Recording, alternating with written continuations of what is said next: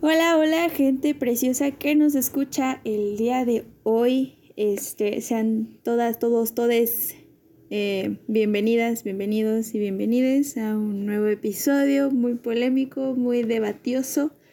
Así que comenzamos. Hola gente chula que nos escucha el día de hoy, ¿cómo estás, Bere? Muy bien, Alexa, estoy muy emocionada. Yo también. Bueno, antes de, empezar el intro, bueno, a, decir de qué se va a tratar, voy a presentar a nuestro invitado el día de hoy, Toño, ¿cómo estás? Inserten aplausos porque nos regañan si aplaudimos Así, manitas. qué triste. Hacemos solamente manitas. ah, muy bien, muy bien. inclusivo. Obviamente. Pero bueno, pues hoy. Hoy traemos un invitado. Vamos, ajá, hoy tenemos un invitado que pues. Pues. Con, es Tiene ideas diferentes a las de nosotros. Es rarito. Es rarito. Pero como somos inclusivas, le invitamos. Oye, eso soy yo feo. ok, lo voy a hacer más bonito. Este, se nos ocurrió la idea de traer una persona que a lo mejor tuviera un poquito eh, como otras, otras ideas u otras perspectivas de temas sociales. Eh, y pues simplemente es como querer ver el otro punto de vista, la otra opinión. Eh, de preguntas que pues por ahí nos llegaron. Así que si gustas presentarte, invitado especial. Excelente. Bueno, pues primero que nada, muchas gracias por invitarme.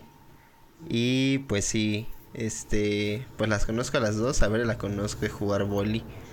Y a, a la buena Alexa. Fue compañera de, de ahí de la uni. Y este, y pues sí, sí, también estoy estudiando psicología. Quizás la parte eh, peculiar es que soy cristiano, entonces me imagino que eso va a ser como el, el toque el toque polémico, pero, pero va a estar chido, va a estar chido. Sí. Entonces, este, que acaba de mencionar que ya he tenido muchas conversaciones así con Alexa, entonces se pone bueno, se pone bueno. Bueno, creo que iba a ser la mediadora aquí.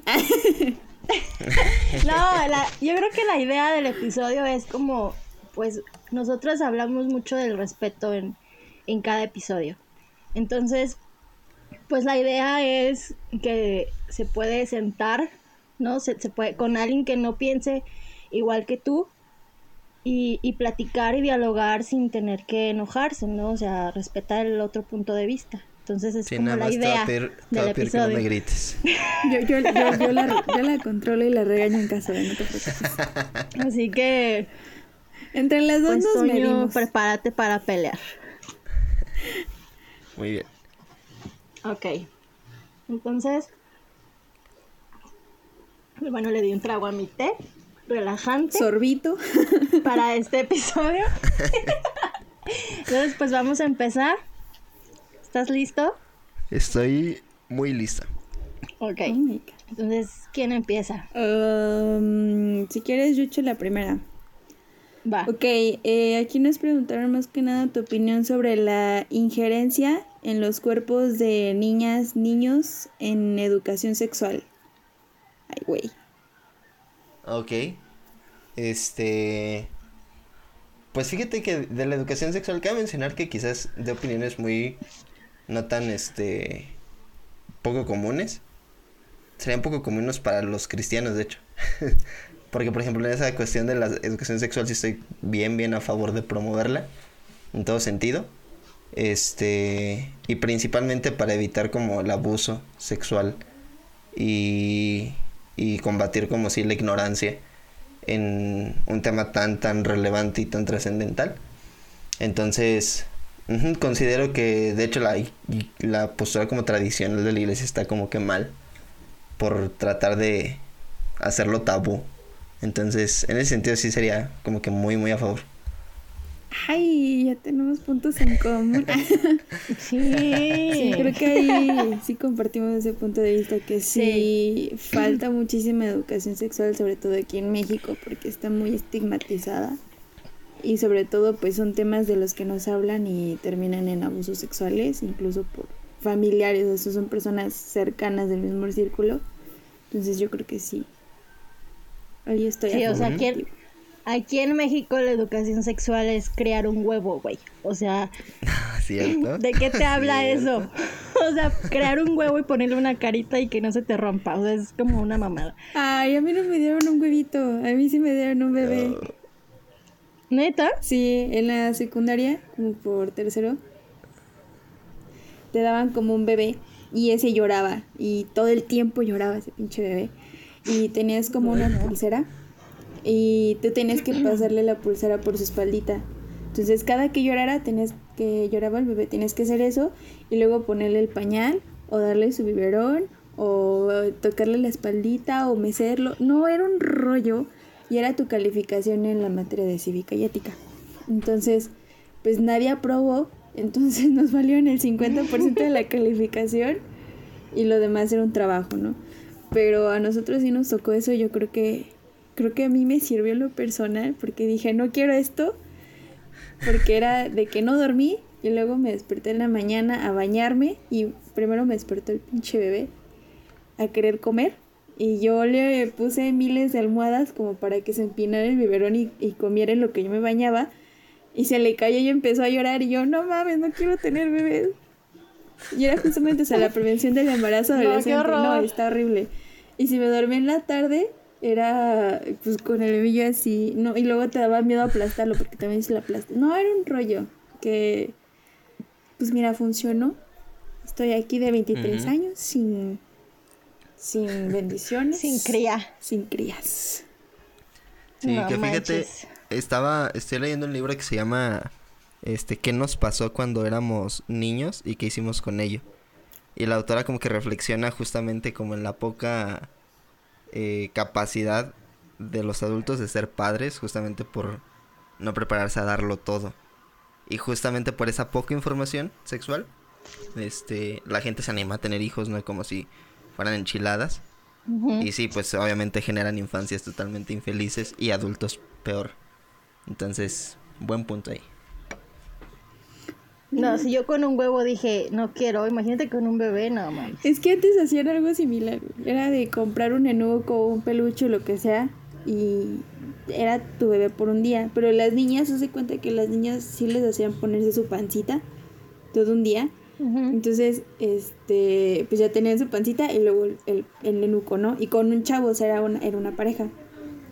Pero cuando les tocaba cuidarlo, los chavos agarraban los en las canchas de boli, agarraban como sus chamarras y los lanzaban y los cachaban. Entonces dijeron, no, esto no funciona, tenemos que implementar algo más serio.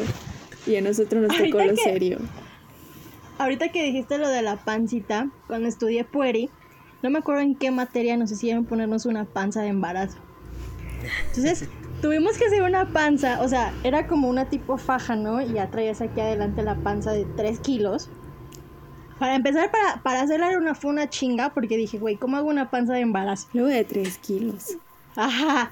Y luego traerla ahí todo, era, creo que era toda una semana. Yo dije, no, o sea, quítenme esto, quiero abortar.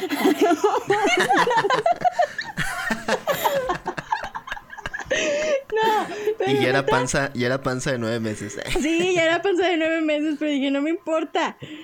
Este, no, pero neta dije, güey, ¿qué es esto? O sea, ¿por qué me tengo que poner una panza? O sea, son como cosas bien inútiles. Lo que, lo que hace, o sea, lo que se hace aquí en México como educación Sí, bien sexual. chuscas, ¿no? ¿Cómo? Como que bien chuscas. Sí, como que dices, güey, esto es, parece broma. Pues mira, a mí me funcionó. Sí, bueno, a mí también me funcionó, ¿ah? pero aún así dices, Sí, es una ¿Por mamada. qué no mejor hablarlo? ¿Por qué no mejor hablarlo claro? en lugar de estarme poniendo una panza de nueve meses. Es que fíjate que esto eso, mi escuela en donde yo estaba no era tan culera en ese aspecto. O sea, sí me acuerdo que tenemos como exposiciones de métodos anticonceptivos, que la plática, que no sé qué. Pero obviamente lo este metían un poquito la parte como entre lo que era como lo que no se debe hacer. Y ya si lo haces, este, que tiene que ser una edad ya madura este, como mucha prohibición, ¿no? O sea, no hablaban mucho como de la parte de, del placer sexual, que era, o sea, incluso ver tu cuerpo y disfrutarlo con ropa, sin ropa, o sea, eso no los no se tocaba, era como nada más la parte del coito, ¿no? Y como prohibición, pero pues mira, si han, no, que yo conozca a mi generación que hayan salido embarazadas morritas, pues no, afortunadamente. Entonces creo que sí sirve ese bebé a un poquito. Al menos para decir, no quiero un bebé. A mis 15. No, sí, está cabrón. A los no mames, no. Si yo a los 27 no quiero. Pero bueno. Mm, la siguiente pregunta es: Si los hombres tanto quieren tener hijos, ¿por qué mejor no ejercen su paternidad apropiadamente en lugar de decidir sobre cuerpos ajenos? Sí, pues totalmente a favor de eso. Ey. Sí, creo que sí, sí, sí. tienes que leer mejor, Alex. no, ¿qué te digo yo? no, pues sí, creo que ese es otro punto de acuerdo. O sea, también, también como que hay muchos puntos de acuerdo que tengo con el movimiento feminista en general. Este, y uno de ellos justamente es exigir al hombre su papel de paternidad responsable. Y creo que este si hay por ahí algún cristiano que escuche, este creo que estaría de acuerdo con eso, o sea, realmente la exigencia eh, desde esa postura sí es como ejercer una paternidad totalmente responsable y y plena, vaya. Entonces, pues en ese sentido sí estoy como que de acuerdo en, en exigir a los hombres eso. No creo que sea un buen argumento como para abortar. Este, pero mm, sí creo que es un buen argumento para exigir a los hombres, vaya, en general. Ok.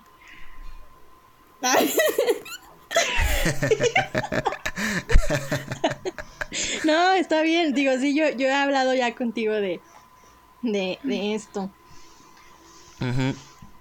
Pero bueno, te iba a preguntar ¿por qué no? O sea, ¿por qué no, no se te hacía un buen argumento? Pero creo que en alguna pregunta viene algo sobre el aborto. O no sé si era esta. Creo que es esta. pero yo tengo Ajá, creo una que pregunta relacionada a. Y es porque es el mismo argumento que me ha dado un familiar pero justamente para no justificar el aborto, porque él sí está en contra de la, de la legalización y la despenalización del aborto, ¿no? Entonces, mi pregunta es, ¿tú crees que si hubiera una paternidad responsable, eh, el aborto como tal no existiría? O sea, que las mujeres dijeran, como tengo un papá responsable, ya no tengo esa necesidad de abortar, ¿no? Mm, está complicado porque o sea, soy consciente que hay un chorro de factores y la gran mayoría como que bien tristes. Pero así en un mundo utópico donde hay este educación sexual, donde hay paternidad responsable, yo siento que sí el aborto sí se vería como un algo desfavorable, vaya. No sé si decir como inmoral propiamente, pero sí algo desfavorable, como una tragedia. Entonces, este, en ese mundo como ideal. Eh, Sí, creo que sí. Hace una respuesta como que en general diría que sí. Que te digo, son como que varios factores más delicados. Ok. No sé si vengan más preguntas referidas pero creo que. Es, que no me acuerdo, creo que era esa. Pero bueno, ya empecé. Bueno, es que. Yo voy a empezar yo. Mira, yo siempre he dicho que eh, por más responsabilidad que tenga en cuanto a la paternidad, eh, a mí me gusta mucho el aspecto de poder pensar sobre que, pues así como el hombre tiene esa libre decisión de decidir qué quiere y qué no quiere con su cuerpo, y en este caso sobre si quiere o no quiere tener hijos, pues a mí me gustaría pensar que también la mujer puede tener como esa libre decisión, ¿no? O sea, supongamos que dice, ¿sabes qué? Yo sí tuve una educación sexual y todo, y aún así, este, por una u otra razón, llego a quedar embarazada. Me gustaría poder tener ese, ese derecho para poder decidir si lo quiero o no, ¿no? Porque normalmente en México, y yo creo que en América Latina en general, está muy impuesto, ¿no? Y está, como, pues como tú lo dijiste, no sé si inmoral. Para muchas personas es inmoral, es, es este asesinato, no, no te lo digo porque yo lo he escuchado. Y yo siempre he dicho, pues es que al final de cuentas es una libre decisión, ¿no? Y si pusiera un ejemplo como de, mira, no sé, yo llego a estar embarazada, ¿no? Y yo no quiero tenerlo, pero mi pareja sí, bueno, entonces yo creo que también tiene la libre decisión de elegir una pareja con la cual sí pueda tener como ese deseo de ser papá, ¿no? Y ese deseo de querer ejercer su paternidad, o sea, como no imponerla. Y te pregunto eso porque pues eh, es lo que a mí siempre me han dicho de, pues yo creo que si el papá o los hombres asumieran su paternidad, el aborto no existiría. Y yo así de, no, pues espérate, carnal, yo creo que va a existir porque pues se trata de una decisión propia. Mm, más allá como de, de la coparticipación, vaya. Sí, sí, sí. Sí, creo que sí es, o sea, sí es como algo de dos, no nada más. Ah, pues existen papás responsables, pues ya que se frían las mujeres y que se embaracen, ¿no? Pues al cabo que va a haber papás. Sí, creo que no, creo que tampoco es un buen argumento pro vida. Este. Ajá, no, no creo que sea un buen argumento. Pero. Mm, por ejemplo, este, este sentido de la libre decisión, estoy de acuerdo. Y para eso se habla, ¿no? Y para eso se tiene una pareja. Este. Y se le habla a la pareja claramente, ¿no? De. Pues, ¿sabes qué? No tengo planeado tener hijos. Pues vamos a cuidarnos, vamos a esto, vamos a esto, otro. Obviamente, sé que hay la mínima probabilidad de que salgan embarazadas. Pero si nos vamos como a lo realista y ajá, como a, a las probabilidades, es muy poco probable que alguien que no desea ser madre y que está con una pareja que respeta eso, pues salga este salga embarazada. Repito, estoy desconsiderando los factores como la violación o, que te falle el método anticonceptivo, ¿no? Entonces, creo que desde un inicio ejerce esa libre decisión estando con una pareja que está de acuerdo en eso. Si el, si el hombre quiere tener hijos, este y se da, vaya, creo que ya ahí sí es un dilema importante, ¿no? Porque al final del día estamos hablando del anhelo del padre. Tampoco puede ser ah, menospreciado. La cuestión del cuerpo, que sí, obviamente la mujer va a ser la que está embarazada y la que va a llevar el proceso.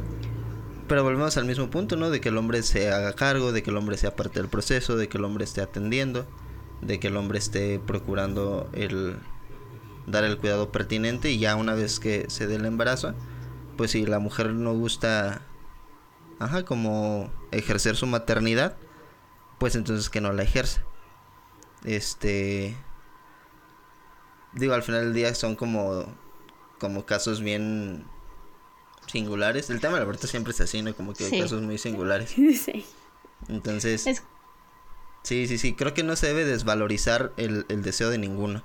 Ajá, porque la, más allá de maternidad o paternidad es parentalidad, es de los dos. Entonces sí, como que los dos deben de sopesarse. Es que sí es un tema bien complicado. O sea, ahorita yo que, que, que los escucho, o sea, yo puedo poner un ejemplo, ¿no? De que yo saliera, tuviera novio y por, como tú dices, por una cuestión así de... Destino. Milagro del Señor. Me embarazo. Toca yo estoy toca completamente, o sea, yo estoy completamente segura que no quiero un bebé. Entonces, ahorita que yo escucho el, el que mi pareja me diga, no, es que yo sí lo quiero tener. Eh, bueno, entre comillas, porque la que, el que lo va a tener soy yo.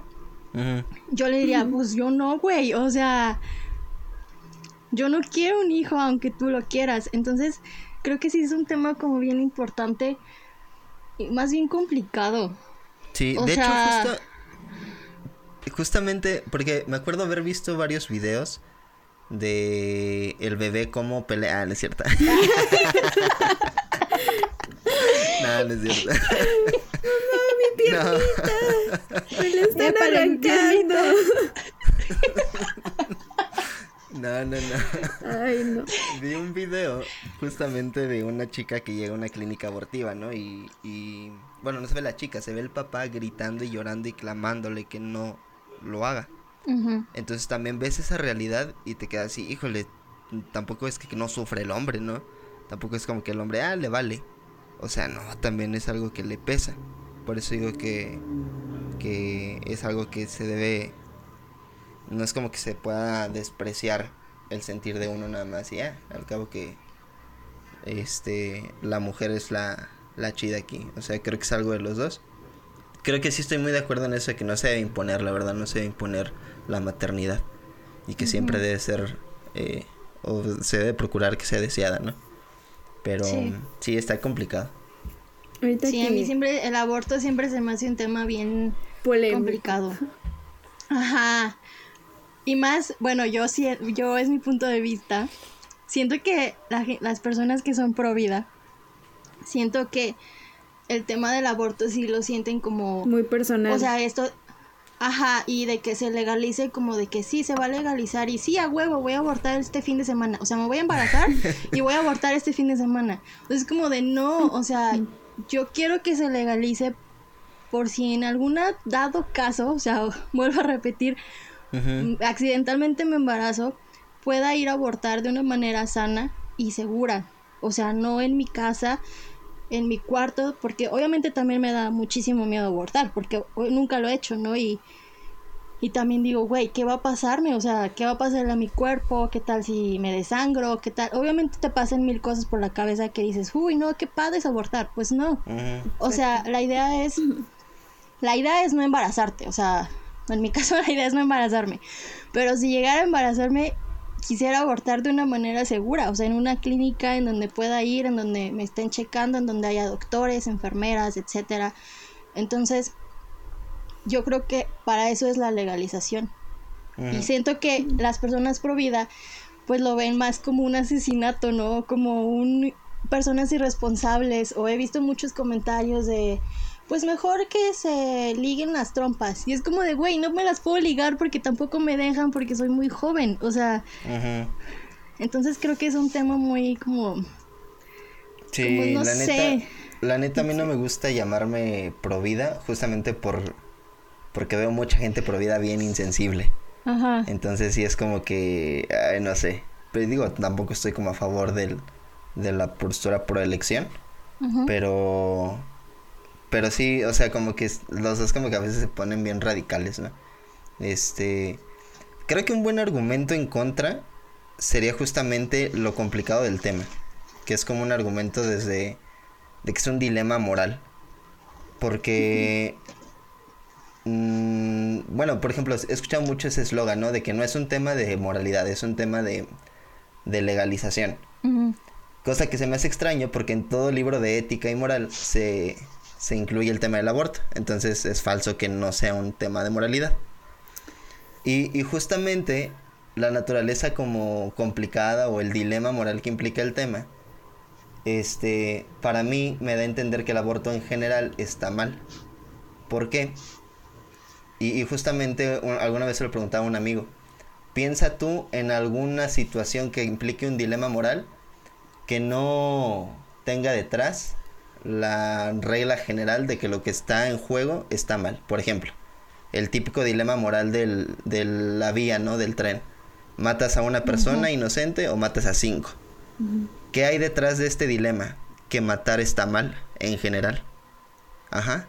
Pero esta situación en específico es un dilema justamente porque si matas a una, pues está mal, y si matas a cinco, pues también. Pero tienes que tomar una decisión, ¿no? Igual con el aborto. El aborto es un dilema moral porque en general el aborto está mal.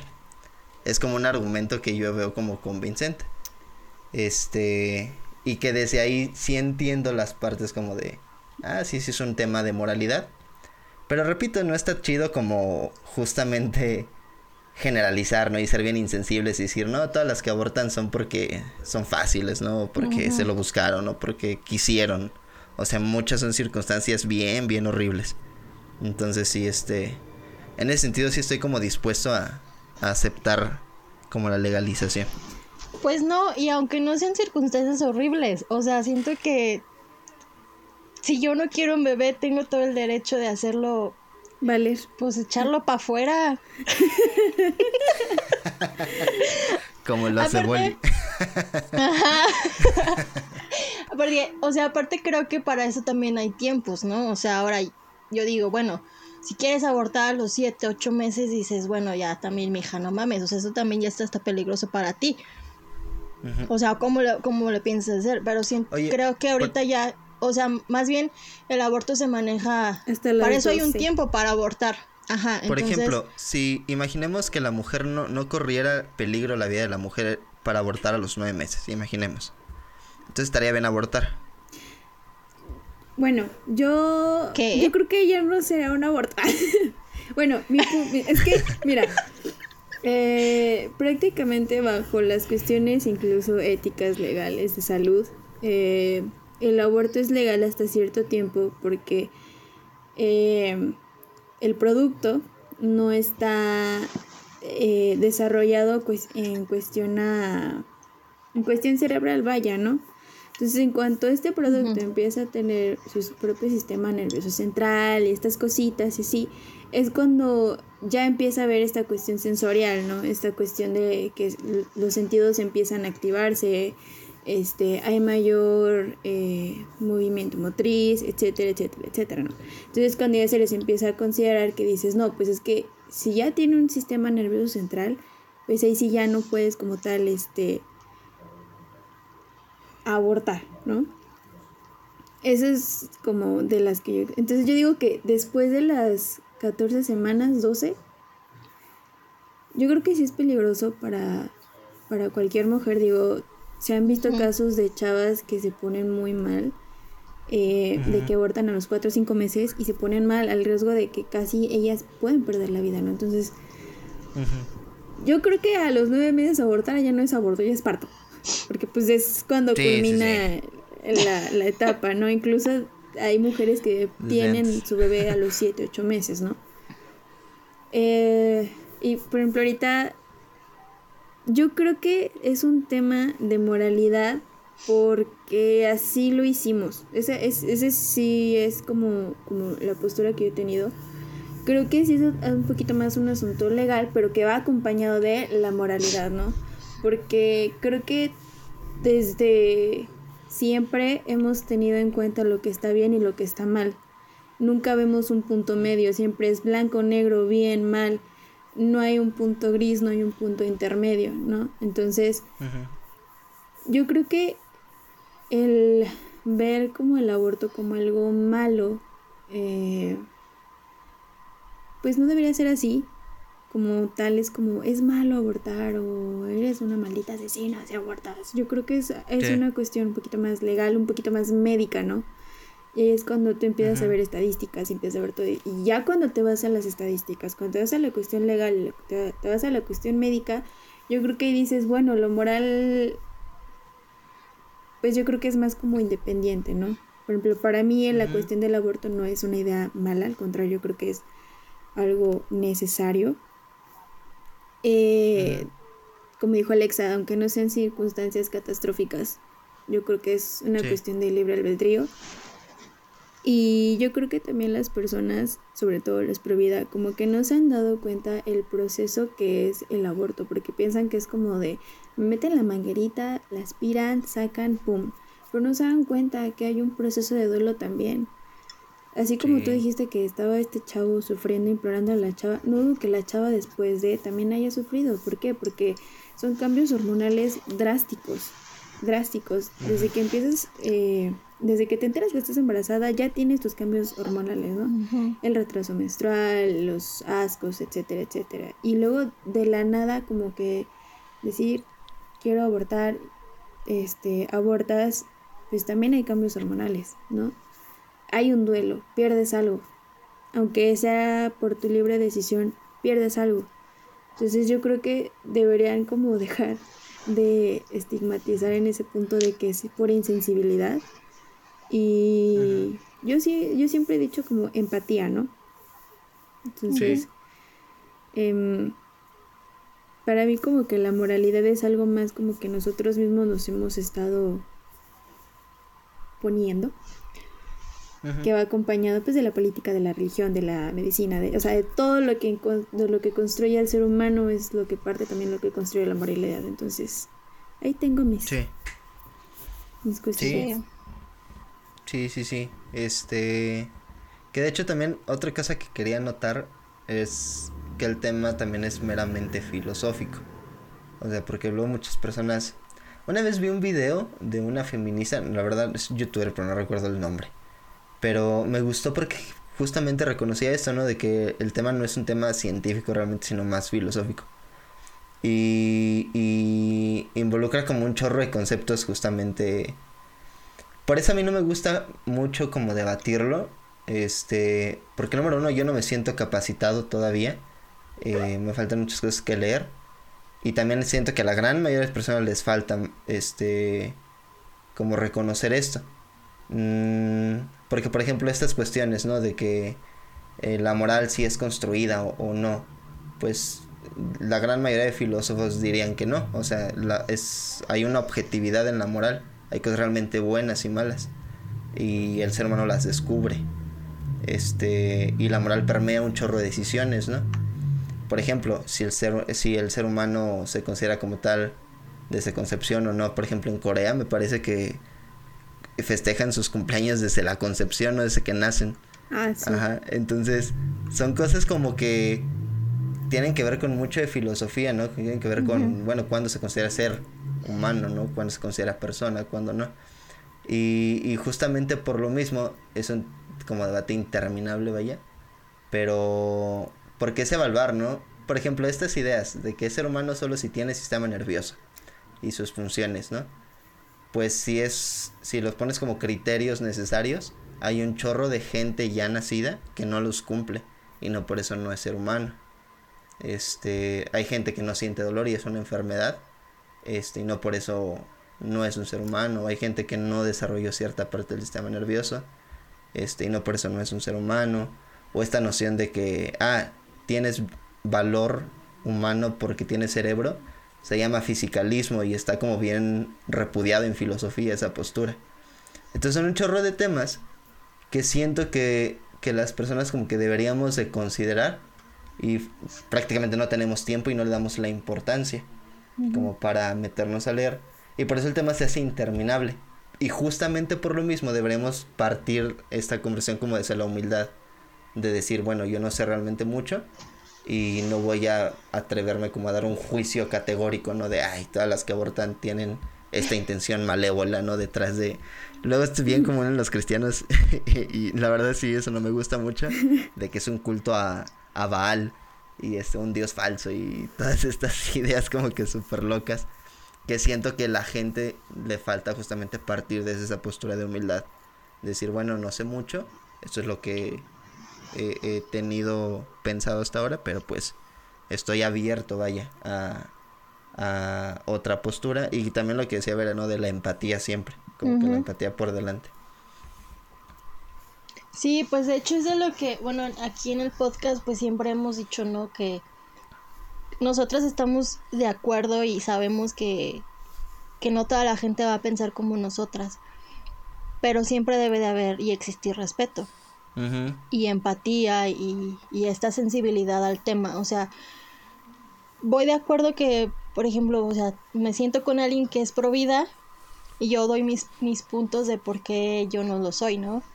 Y la neta, qué flojera que la otra persona, en lugar de nada más decirme, bueno, yo no, yo, yo no estoy a favor por esto, esto y esto, me quiera como que convencer de que el aborto está mal. Digo, güey, no, o sea, qué flojera, o sea. Sí, sí, sí. Pues no, la neta, podemos compartir, o sea, el tema perfectamente sin tener que convencer a nadie, güey. Pues te respeto tu opinión, ¿no? Pero sí, es un tema muy complicado. Sí, sí. Y muy extenso. Y que nunca, ajá, y que nunca se va a llegar a una conclusión exacta. Sí, no, no, no llegamos a esa conclusión. Eh. Que no hay conclusión. que no hay conclusión. pero y la neta ya que también los prohibidos a veces se pasan con imágenes de un bebé viendo la tele. son bien bien amarillistas, ¿no? Viendo la, viendo la tele en el vientre, dices, güey, no mames. Su casquito de ingeniero. El ingeniero. Sí, La piernita. la piernita. Pero no, sí es un tema en el que no, pues no vamos a llegar a un acuerdo, ¿no? O sea, simplemente yo estoy a favor, tú estás en contra y pues se respeta. Claro, estamos a favor Sí, sí, sí. de esa postura. Next. Next. ¿Qui- ¿Quién le toca a ti o a mí? Tú Ah, sí. vas. El Ok. Este, aborto. Eh, no. no, creo que ya las demás son un poquito más como de las cuestiones de, de religión. Este, De Jebus. sí, por ejemplo, dice, ¿por qué un Dios que predica la palabra de amor excluye a la gente LGBTQ? Uy, muy buena. Ah, yo quiero escuchar Este, eso. Pues no soy, yo no, yo no soy Dios. Ah, no es cierto. Diría, diría que no, no sé, es como que una pregunta complicada. Este, mm, porque se malinterpreta de los dos lados. Por ejemplo, eh, Dios en sí no solamente es como que un Dios de amor, al menos desde la perspectiva cristiana, no es únicamente un Dios de amor, sino un Dios de santidad y de justicia. Entonces, en su amor evidentemente anhela que todo ser humano como que entre en una íntima relación con él, pero en su santidad y en su justicia no puede entrar en esa relación con un ser humano que al mismo tiempo eh, repudia este o no sé si repudia, pero al menos sí desea más otra cosa que no sea Dios. Eh, de hecho, la esencia como de lo que se conoce pecado, la esencia del pecado es desear otra cosa más que a Dios. Es, ese es el punto. Entonces, Dios no puede entrar en esa íntima relación con una persona que desea más algo, ¿no? En ese sentido excluye no porque Dios este, los aparte, sino porque les respeta su decisión de, de a las personas de desear algo más. Entonces, en ese sentido no solo excluye al LGBT, sino este y, usualmente lo digo así, pero no es por ofensa, realmente no me acuerdo de las demás. Pero no solo excluye a ellos, sino excluye al adicto a la pornografía, por ejemplo, excluye al este adúltero, al padre irresponsable que abandona a su hijo, este excluye a toda persona que ama más su ego, básicamente. Entonces, este no es una cuestión específica y única con, con esa comunidad, sino pues con toda persona que desea a algo o a alguien más que a Dios mismo. Diría eso. Yo de eso, bueno, yo no soy cristiana, yo crecí como en el catolicismo. Eh, ahorita que dijiste eso de que, como la cuestión de que cuando amas algo más que a Dios, o sea, te lo juro, me acordé de los, de las pocas cosas que me acuerdo de la religión, eh, de los diez mandamientos, cuando dice amarás a Dios sobre todas las cosas, y es algo que me entró en mucho pique, porque muchos era como, amarás a Dios incluso más que tu mamá y a tu papá. Y yo decía, ah, chinga, Sí. pero si mi mamá y mi papá me dieron la vida, ¿no? Entonces, como que si entras Sí. en este debate interno, Sí. porque, o sea, ahorita lo pensé en mame, no es, no es ofensa, o sea, como que dije, ay, e- Sí, sí, ese sí. papi Diosito es muy histriónico, ¿no? Pero, Ajá. pero realmente... Muy narcisista. Sí, entonces como muy de yo, o ámame más a mí, que no sé qué. Yo creo que Sí. Em, o sea, no sé, a mí, yo con la religión tengo un respeto porque yo crecí con ella, o sea, desde chiquitita fui inculcada con la religión católica, a la cual eh, a lo mejor a mí personalmente no me gustan los simbolismos de la iglesia, vaya, o sea, adorar a una cruz o a, o a una persona en una cruz. Aquí me van a atacar mucho. O a una virgen o a un santo, porque para mí la cuestión como, o sea, el hecho de que te quieran imponer una imagen de quién es Dios, se me hace algo un poco, no sé, como para anteponer algo, Sí. ideales o valores, lo que sea. Entonces a mí, a mí siempre me ha gustado ver como esta cuestión de la religión más como un acto de fe, más como un acto de creencia, como de compartir. Y el hecho en lo personal de que, no, no sé si la religión como tal, o sea, el fandom de, que como que se casan tanto con esta idea de no puedes amar a nadie más que a Dios, que llegan a, a excluir, o sea, Sí. que y lo ven como algo algo malo, algo impuro y más que algo impuro incluso algo hasta para aborrecer, ¿no? Entonces es cuando yo ahí sí pongo mi punto en contra y sí he puesto como mis trabas con esas personas. Eh, por ejemplo, tengo una tía que nu- nu- nunca sé la diferencia entre evangélico y cristiano, pero una de esas dos es este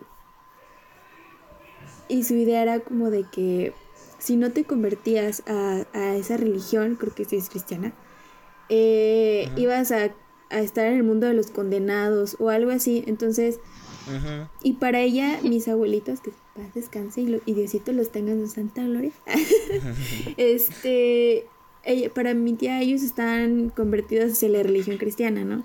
Entonces como que anteponer tanto una religión, tanto, como casarte tanto con eso, incluso hace que te alejes de los tuyos, porque ya, por ejemplo, si es como de, y mis hermanos de la iglesia, y mis hermanos y mis hermanos, y acá con nosotros, que somos su familia consanguínea, sí están un poquito más alejados, pero porque no compartimos su religión. Entonces, ahí es donde yo tengo un gran pique.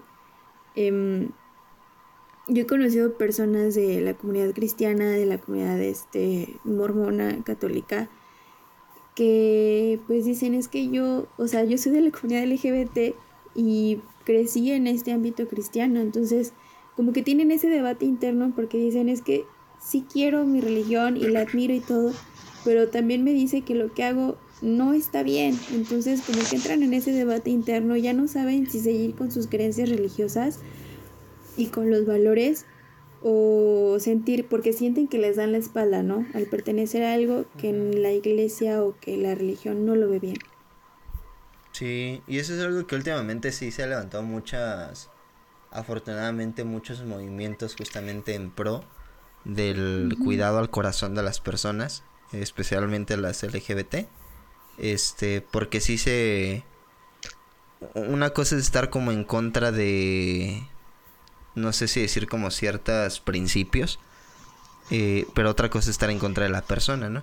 Y a veces sí creo que la iglesia en general confundió las cosas, ¿no? Y en lugar de atacar ciertos principios, atacaba a las personas y repudiaba a las personas y las perseguía, ¿no? Y las maltrataba. Entonces en eso sí estás, pues como hablando de algo fuera de, del lineamiento bíblico, por así decirlo. Este, algo interesante es que mm, a veces sí se tiene, porque yo también he pensado mucho en, estoy bien de acuerdo en que la, se debe vivir como una fe, ¿no? La religión se debe vivir como una fe genuina y personal y principalmente bien pensada. Y eso es algo con lo que yo estoy como luchando en mi iglesia, justamente para promover ese espacio de pensamiento crítico. Este, que, que no sea un dogma ciego, sino como una fe bien pensada. Entonces ya este tipo de mandamientos llamarás a- a- al Señor tu Dios, ¿no? Con todo tu corazón, también es con toda tu mente. Entonces ya no más es una fe ciega, sino una fe bien procesada. Una fe y- crítica. y que sea personal. Ajá, ándale, sí, sí, sí, que tengas una postura y una mente abierta y crítica. Entonces, este... eh, por lo mismo sí me he hecho las preguntas de lo de, bueno, pues Dios sí parece medio narcisista, ¿no? Pero justamente solamente eso pensaríamos de una persona imperfecta. Solo de una persona imperfecta eh, que demanda tanta atención le pondríamos la etiqueta de narcisismo. Pero si hay una persona, si realmente existiera una persona que fuese perfecta y digna de toda adoración, Yo. pues creo que... Alexa, matas No, el porque punto. ¡Oh! ¡Mata bebé! No, sí, por ejemplo, es por ejemplo, en psicología es bien importante el concepto de humildad eh, y en terapia, ¿no? El concepto de creerte lo que eres realmente, ni más ni menos. Es, de hecho, una persona madura emocionalmente es la persona que sabe reconocer sus fortalezas y sus limitaciones. ¿Qué pasa si hay una persona que no tiene limitación? ¿La vamos a tachar de, de narcisista? Pues no, si no tiene limitación y reconoce, pues no, no tengo limitación, pues, ¿qué le hacemos? Ponte Sí, pues, límites, es perfecta. Alexa. Era broma lo de narcisista, Toño, ya, relájate. No, no, lo digo porque es que sí es una, sí es una pregunta interesante. No, sí, sí, a, sí. A, la luz de lo que decía ver de la amarás, lo amarás más que a tu mamá o a tu papá, ¿no? Que también Sí. es, es una cuestión de, de, de pensar bien la fe, ¿no? Entonces sí, mi punto es, si existe tal persona en perfección y dentro de su perfección involucra esa santidad y esa justicia a la par de su amor, me parece a mí que el mayor acto de amor que este Dios podría tener es respetar la libre decisión de la persona. Si una persona, por ejemplo, eh, si Dios revela ciertas cosas, ¿no? Por ejemplo, mentir está mal, y la persona ama la mentira y se aferra a su mentira, Dios, en su amor, pues va a respetar esa decisión y lo va a dejar separado entonces. No porque Dios lo quiera así, sino porque va a respetar la decisión de la persona. Y entonces al mentiroso que ama más la mentira, pues entonces se va a quedar así. Al Igual con cualquier otro tipo de... Es que no. Pero, pero ya le pusiste la etiqueta de mentiroso. No, o sea, bueno, la persona que practica la mentira, ¿no? vamos a llamarlo. y, y que le gusta, o sea, es un... Le gusta vivir así, ¿no? Este, pues, Dios le va a respetar. Igual con cualquier otro tipo de hábito, ¿no? Llámese sexual, llámese, este, intelectual, no sé, personas deshonestas, eh, llámese familiar, ¿no? Personas, lo de la parentalidad irresponsable, cosas por ese estilo. Entonces simplemente es como una- un respeto, ¿no? A, a la decisión del ser humano. Yo creo que el fandom Sí, debería yo- entender eso. Sí, eh, yo- la, la verdad sí está muy triste que sí se ponen bien radicales y sobre todo como ese dogma bien ciego. Sí. Yo antes estaba como muy peleada con la religión porque pues estuve en colegio de monjas, ¿no? Y no está, no está padre. Hasta que me Y, conoció. y te meten... no. Y estaba como muy peleada. Y, bueno, mi familia también es católica. Y luego conocí a Toño. Y me di cuenta que los cristianos son chidos, algunos. Y Toño no me dejará mentir que Como yo. yo. le que yo le preguntaba muchas cosas de religión, ¿no? Así de, oye, ¿y qué pasa si esto, no? O- Y, y le preguntaba como estas diferencias entre lo católico y lo cristiano. Y entonces como que, no sé, yo siento que el pedo no es Dios, o sea, creo que Dios es chido, o sea... Ese es mi compa. Creo que. Sí, Sí, sí, creo sí. que. Creo que aquí el pedo es la gente y eh, este fandom que, que dicen ustedes y la y la hasta la misma iglesia, ¿no? O sea, yo yo me yo a veces pre- me pregunto así como de, güey, ¿por qué en una iglesia no puedo hacer no puedo cruzar las piernas? O sea, cuando Sí. entras, no, ¿por qué no lo puedo hacer? O sea, ¿a quién estoy ofendiendo o, o por qué? O sea, Yo tengo esa respuesta porque tengo tías así. Ah. Es que supuestamente o- es para provocar, ¿no? Porque enseñas como que la piernita y cuando subes la piernita sobre tu rodilla, pues se ve como el muslo, ¿no? Entonces como que estás invitando a... Ajá. Pero, o sea, pero siento que esto, esto, o sea, estas cosas y estas ideas y estas explicaciones no es, no es de Dios. O sea, creo Sí, que ya es más bien de la gente. Y, y que dices, güey, traigo pantalón, no, traigo pants, güey, ¿a quién voy a incitar? O, o, Adiosito. O no sé. No, no es cierto, no es cierto, o, to- o, o también, estás, ¿no? El... estás enseñando mucho tobilla. Ajá. pero, o- pero siento que, que sí es mucho como el fandom de, de algunos cristianos que si dices, güey, pues relájate, o sea, no creo que Dios sea tan cuadrado. O Jesús, no, o sea, no creo que. Yo no me imagino a Jesús como de, ay, no, no hagas esto, porque no sé qué. O sea, siento que era más chido. Sí, por ejemplo, es- está, está chido la- el ejemplo de Jesús, que sí representó muy bien, porque Jesús era judío en sí. Sí. Entonces sí representó muy bien su judaísmo, en donde por un lado repudiaba la hipocresía y valoraba un chorro la sinceridad. Y por eso vemos que Jesús se juntaba con prostitutas, con cobradores de impuestos, que en ese tiempo era como un traidor a la nación. Ajá. Este, Judas, con- Toño. un Judas, ándale. No, aparte convirtió el agua en vino, güey. O sea, era chido. Ándale. De hecho, Armaban era las pedas chidas. En los judíos Sí, o sí sea- era, era bueno tomar. Ajá, o sea, entonces yo no en- creo que más bien es la gente y la y el, el sacerdote, o no sé si decirle el sacerdote, o sea, el padre, el sacerdote, creo que, Sí, sí, sí. o sea, creo que, no sé, siento que es más pedo de ellos que de un dios. Y eso que yo no soy cristiana ni me considero religiosa, pero creo que es, es más el pedo de, de, de la gente. Ujú. Sí, justamente por no como conocer su propia fe. Ajá, y por nomás seguirla por tradición de la, ah, me dijeron esto, me dijeron esto otro. Ujú. Yo iba a preguntar algo, pero sí era un poco ofensivo. Tú dale, tú dale. Ah, yo le he preguntado cosas peores. Oye, ¿y en tu religión sí los pastores violan niños? ¿O nada más esos son los católicos? Esos son los católicos. no, no es cierto. Ni siquiera los católicos. Bueno, yo sé que hay católicos, pero no sé. Yo no conozco a algún pastor que haya violado a niños. Acá usualmente el estigma que se le tiene al... Si es como el evangélico, es el que roba dinero. El pastor es el que se enriquece. Es como el estigma que se suele tener. Este...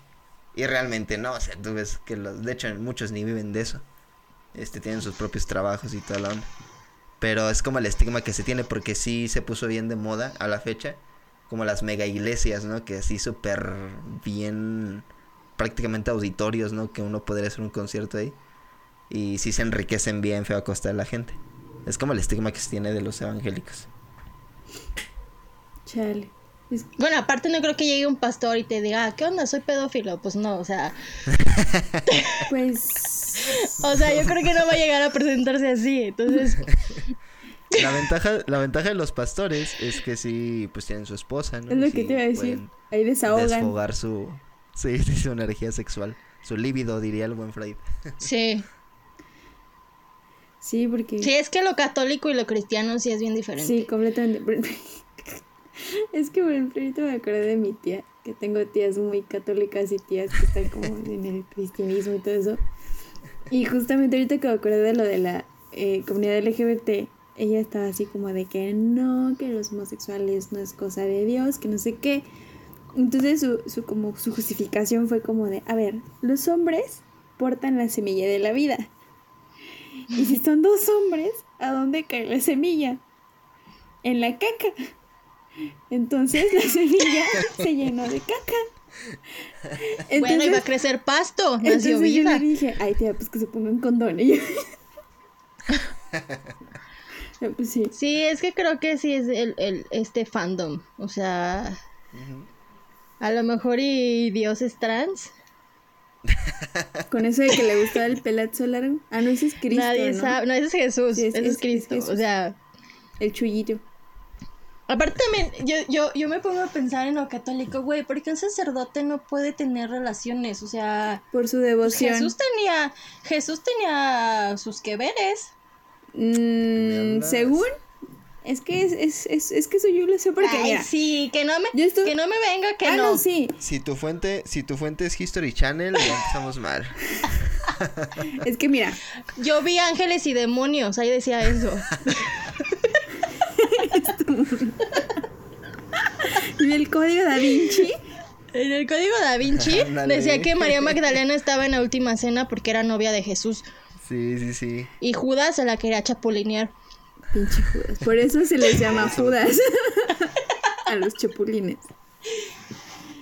No, pero Sí. creo que por esa parte de los padrecillos es por esa devoción, ¿no? Porque te digo, yo, yo también he preguntado mucho entre que personas que son eh, mormonas, eh, evangélicos, cristianos. O sea, yo sí he preguntado mucho.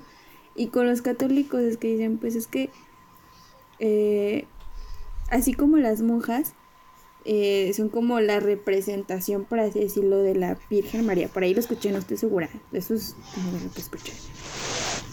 El padre es como esa voz o esa por- portavoz o esa imagen eh, de Jesús o de Dios, ¿no? Que es una imagen pulcra y casta, ¿no? Entonces, así se tienen que conservar ellos. Aunque violen niños, para ellos son pulcros sí, y Sí. castos, ¿no? Sí, sí, sí. Pero creo que es más por ese lado de, de la devoción. Sí, está, y está raro porque es como o sea, es como desestimar la sexualidad, como si la sexualidad fuera algo mal también. Y cosa que no, o sea, es totalmente contrario a la enseñanza cristiana, porque pues la sexualidad es hasta creada por Dios y es este bendecida por Dios en ese sentido. Es parte del Sería ser como humano. que si Dios mismo. Ajá, eso es algo normal, es parte de tu naturaleza. Solo hay personas, hay ciertas personas que sí, este, pues como que sí tienen la capacidad, ¿no? De refrenarse.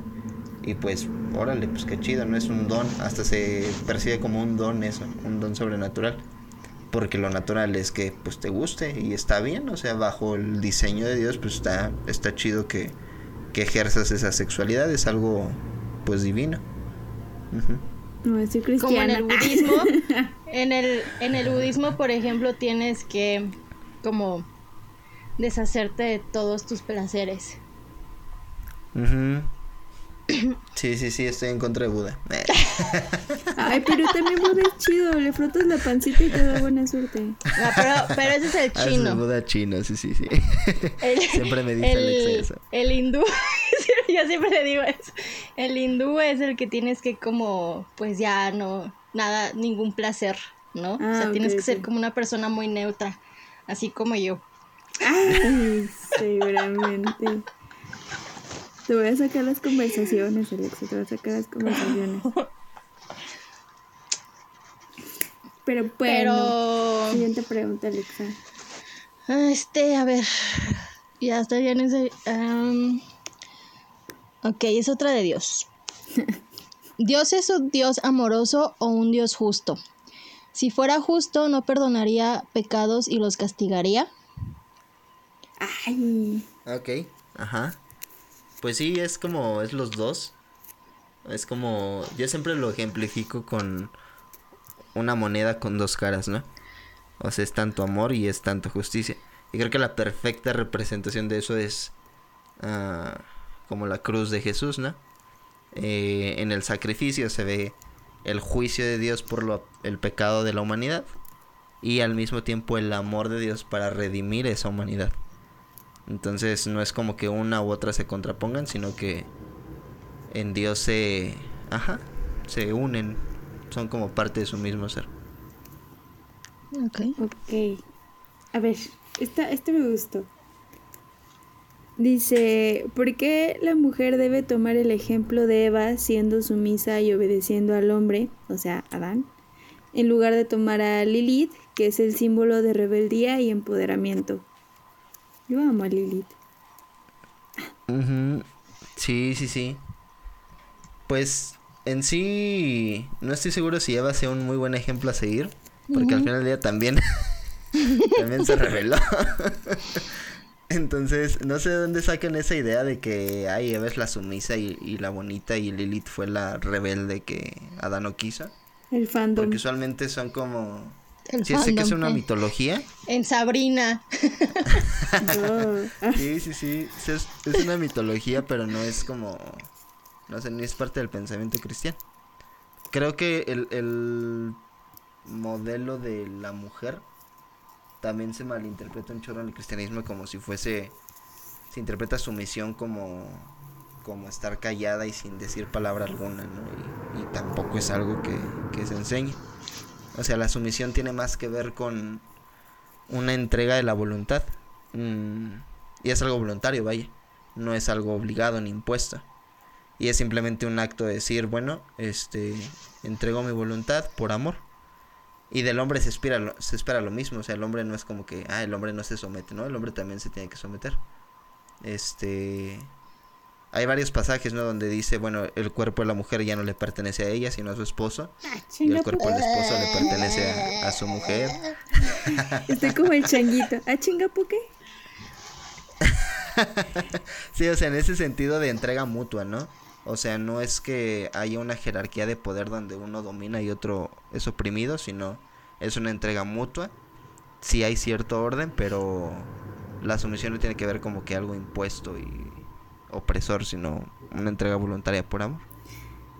Ay. Entonces, Sí. sí, está cabrón, ¿no? O sea, Es como... que sí, o sea, incluso, o sea, ya viéndolo aunque sea como algo voluntario, a mí no me gustaría decirle, por ejemplo, a mi novio Víctor, si de yo me entrego completamente a ti, guacala, así como a mí me diera guacala que le dijera lo mismo. Porque pues en dónde está como el criterio propio, ¿no? De, o sea, a mí me gusta ver como esta parte, eh, algo equitativo, ¿no? Un equipo. No como una devoción total, no como una entrega total, pues no, o sea... Porque aparte no se puede, o sea, no, mm, en creo que ni en amistades ni en la familia vas a entregar todo de ti mismo. Entonces, para mí está de hecho, mm, como parte de la característica de una persona sin autoestima es que suele amar incondicionalmente, ¿no?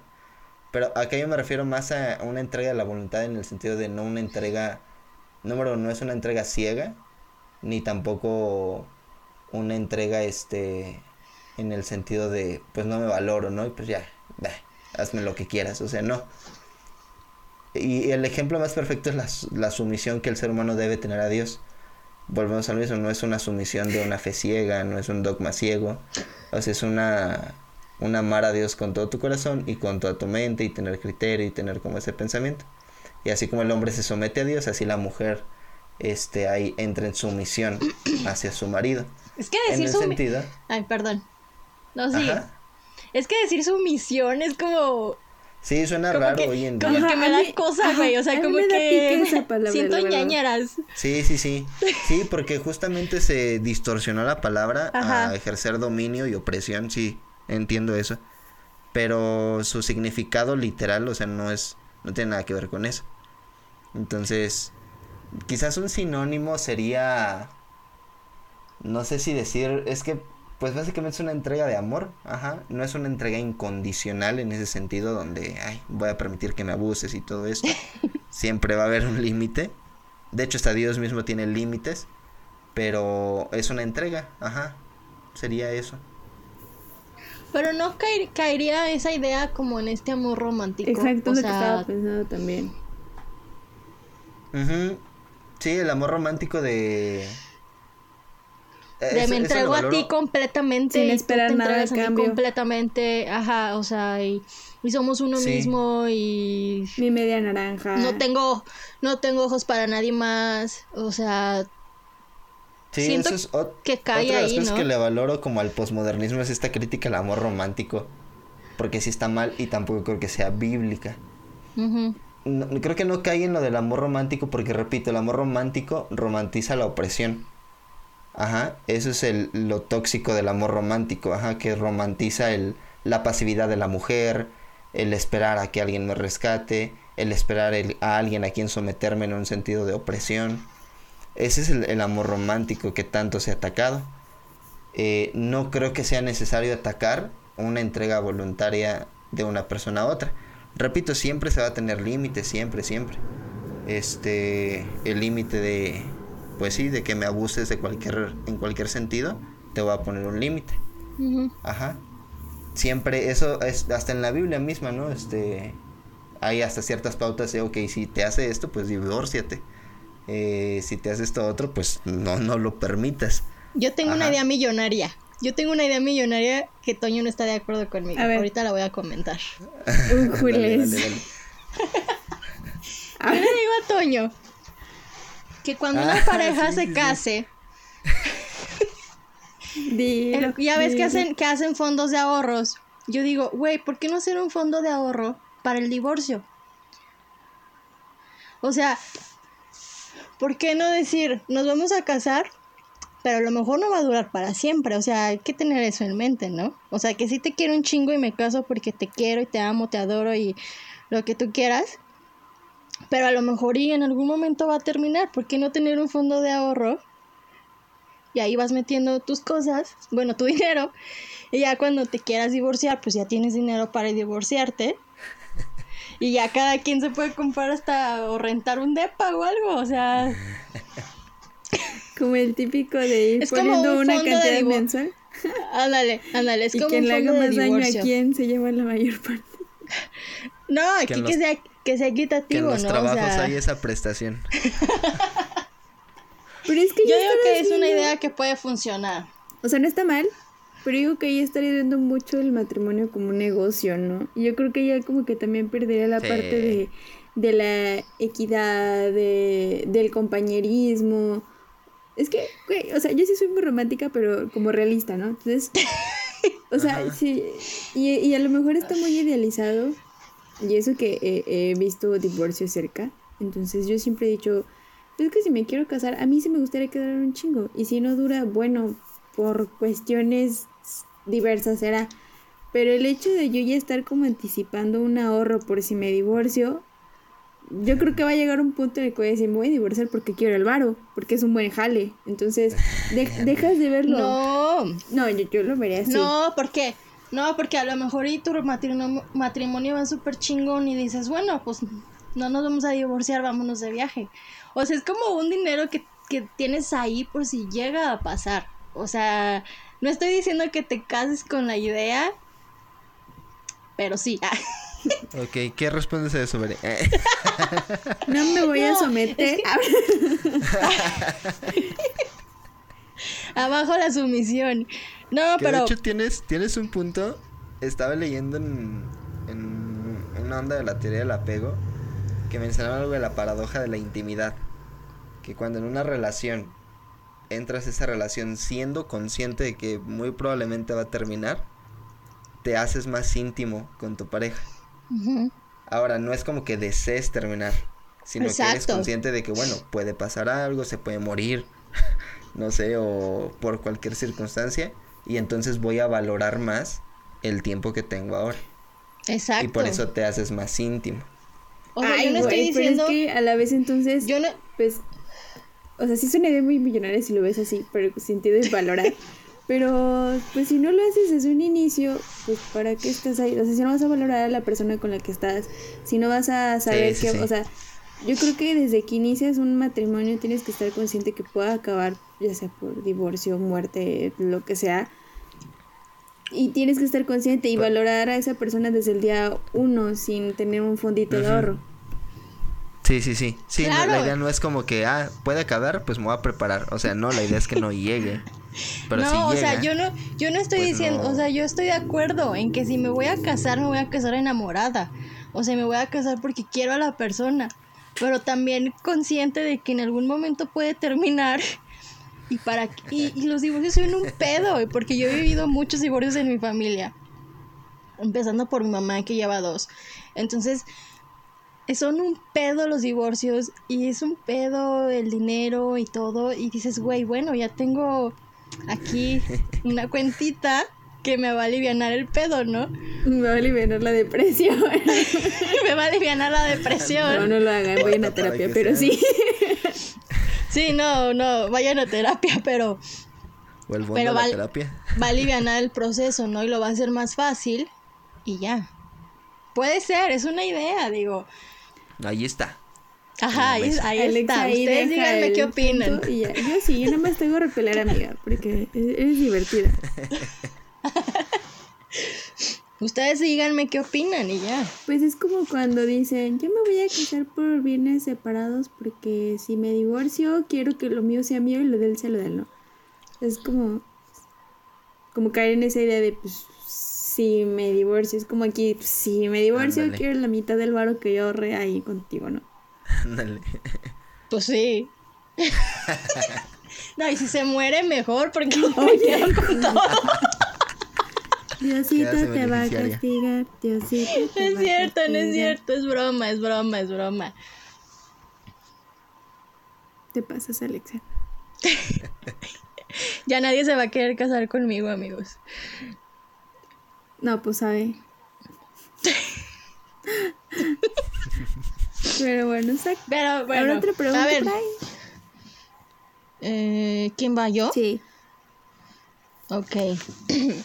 Se dice que si te arrepientes al momento de morir, Dios perdonará tus pecados y subirás al paraíso. ¿Por qué castigar a las víctimas ubicándolas cerca de su agresor? Ah, chinga. Ah, ok, ok, sí, como el violador, ¿no? Que violó a una niña, Me imagino. pasó toda su vida siendo violador y al último momento se va al cielo. ¿no? Y se va al cielo y ahí está la niña que violó, ¿no? Me imagino que es, va por Ajá, ahí. algo así, ajá. Ah, ok, ok, ya, ya. Ajá, ok. Sí, pues es que creo que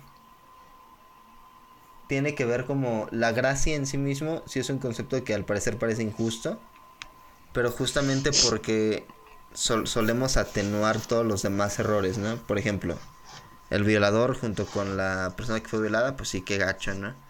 Pero creemos que no es tan grave si le mentimos a otra persona. O creemos que no fue tan grave si, este, no sé, cualquier otra cantidad de errores que podrías mencionar, pero que creemos que no están tan graves, ¿no? Entonces, como tenemos esta percepción, creemos que es injusta la gracia. Y creo que no. O sea, creo que, número uno, hay que mencionar que la persona que fue violada, por ejemplo, si llega a estar como en la eternidad con Dios, esa persona no va a sentir dolor ya de ese pasado, sino que va a ser consolada eternamente porque está en la presencia de Dios. Mm. Ajá, la persona no es como que vaya a, voltear y decir, ah, no manches, este vato que anda haciendo aquí, ¿no? y va a volver a, entristecerse, o sea, no. ¿Por qué? Porque justamente la promesa es que allá no va a haber dolor, no va a haber lágrima, ajá, sino va a haber un eterno consuelo y gozo. Entonces, eh, eso por un lado. Por otro lado, creo que muchas personas están de acuerdo en que la mayor plenitud que un ser humano podría alcanzar, vaya, es justamente cuando llega a este grado de empatía, ¿no? De decir, bueno, probablemente perdono a mi violador. Ajá, el grado de perdón del violador. No creo que sea como una meta de, ay, tienes que buscar perdonar porque se me hace muy paradójico. Es como la búsqueda de la felicidad, pero creo que sí es un fruto que te libera bien chido. Creo que el perdón sí libera bien, bien, bien chido a las personas. Entonces, eh, estando en un estado de eternidad y hasta cierto punto podría decir de perfección, las personas van a alcanzar ese estado de perdón creo que no les va a afectar o no les va a doler, vaya. A ver, por ejemplo, yo ahorita que me acuerdo de una situación hipotética, supongamos que hubo un acto de violación, ¿no? Y el, la persona que es el violador, pues ya este, antes de morir, pide perdón por todos sus pecados y ya es llevada como quien dice a la vida eterna o con Dios, ¿no? Y supongamos que la chavita que sufrió la violación no murió, pero comete suicidio.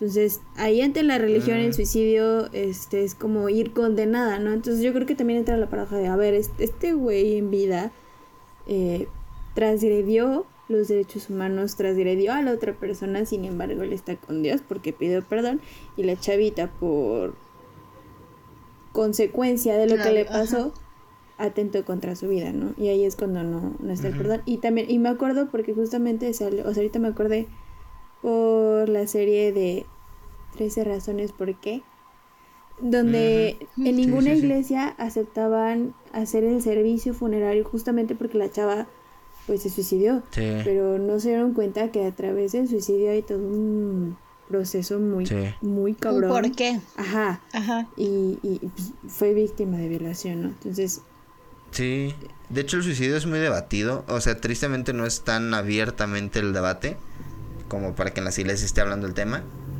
Pero el suicidio sí está muy debatido en teología, o sea, como que realmente la persona sí se va a, es condenada o, o, hay una oportunidad para ella. O sea, son temas que están complicados. Yo la verdad no tengo como un juicio formado de, ay, todos los suicidas se van al infierno. Pues, pues no, realmente yo no sé, porque lo que dices, ¿no? Hay un trasfondo bien triste. Lo que sí es que creo que a veces hay una parábola que ejemplifica eso eh, mencionaba, ¿no? Es una mañana desde temprano y una persona contrata obreros para hacer una obra, ¿no? Desde tempranito de la mañana. Y les dice, no, te va a pagar 200 pesos. Pasa el mediodía, va, busca otros obreros que están sin hacer nada y dice, ah, te contrato por 200 pesos. Y lo hace. Pasa el día, llega la tarde y otro con otros obreros, ¿no? Y a la tarde noche, ya cuando se va a acabar la jornada laboral, ve a otros obreros desocupados e igual, los contrata por 200 pesos. Al final de la jornada laboral empieza a pagar, ¿no? Empezando por los últimos que contrató. Le da sus 200 pesos, 200 pesos a los de la tarde, 200 pesos los del mediodía. Y los de la mañanita dicen, ah, pues igual me va a dar más, ¿no? Pues porque yo estuve aquí todo el día. Y llega con ellos y le da 200 pesos. Y se enojan. Ahora, ¿es justificado su enojo? Pues no porque él desde un principio le dijo, te contrato por 200 pesos. ¿por qué te enojas? ¿Porque soy bueno con el que contraté al último? Se me hace un enojo bastante irracional. Y lo mismo pasa con la salvación. ¿Por qué te enojarías porque Dios perdonó a un violador toda su vida y que al último momento se arrepiente? ¿Te enojarías porque porque Dios es bueno al perdonarlo? O sea, siento que es un enojo no muy racional. Ajá. Lo del suicidio te digo, siento que es como muy debatible. Yo no me atrevería a decir, ah, pues sí se va al infierno y ya va. Siento que es como que un juicio muy bueno, sí que solo a Dios le correspondería. Este, pero lo del violador del último momento me parece que es un no sé si decir un enojo, una objeción muy poco razonable porque estás razonando, ay Dios, ¿por qué eres tan bueno que perdonas a un violador? Entonces es como que, pues, ¿qué pedo? ¿Quieres que sea malo o qué? Se pendejearon al diosito. Ándale, sí. y bueno, ahorita que hablaste del suicidio, ahorita que se viene a la mente, creo que las personas no son como muy conscientes, como que para mí el, la cuestión del suicidio es una responsabilidad colectiva, ¿no? O sea, porque siempre siempre, siempre lo que se ha escuchado es como de, ay, es que la persona que se mata es una egoísta, este, es que no pensó bien las cosas, es que es una persona súper cobarde. Y dices, a ver, es que también tienes que ver en su contexto y en su entorno que fue lo que hizo que detonara esta decisión, ¿no? Porque está el bullying, está la violencia, están muchísimas cosas en el contexto de una persona que pueden hacer que tome esta decisión y el hecho de que las eh, juzguen de esa manera como egoístas, como cobardes, se me hace algo un poco cruel, vaya. sí. y, y, justamente tengo esta idea de que mm, como que en la religión no está muy bien visto la cuestión del suicidio. Entonces sí, es como de, ay, güey, pues creo que en lugar de como de empezar a tomar un juicio sería más como tomar esa responsabilidad colectiva. Sí. Y como volver a lo, a lo que decíamos de la empatía, ¿no? Y la, sensibilidad. o sea, ¿cómo le dices a alguien, o un, por ejemplo un familiar, ¿no? Que su hija se, se acaba de suicidar. O sea, ¿cómo le puedes decir? No, es que qué cobarde o... Sí, no Bla, bla, bla. Y dices, güey, no sabes por lo que están pasando. O sea, ten poquita empatía. Porque el suicidio no es, un, no es una cosa fácil, ¿no? O sea, no como las morras estas que salieron en el programa, ¿no? Así de bailen y canten. Ni me acuerdo qué, dijeron, que dijeron pura pendejada. Que hagan reír a las personas. Ah, sí, ajá, que mejor hagan reír a las personas en lugar de suicidarse. Es, es como... ¿Qué estás diciendo? Sí, son pendejas. Entonces, entonces creo que es, es un tema también como de, empatía, ¿no? Y de... No sé, de, de conocer más, más, más a fondo el por qué. Sí. Concuerda. Ay, ya vamos casi a terminar, ¿no? Pregunto. Eh, faltan como cuatro. Mm, a ver, yo. Yo tengo una aquí. Si quieres la digo y ya. Sí. ¿Por qué para la religión la sexualidad es un tema tabú? Mmm yo creo que es como por.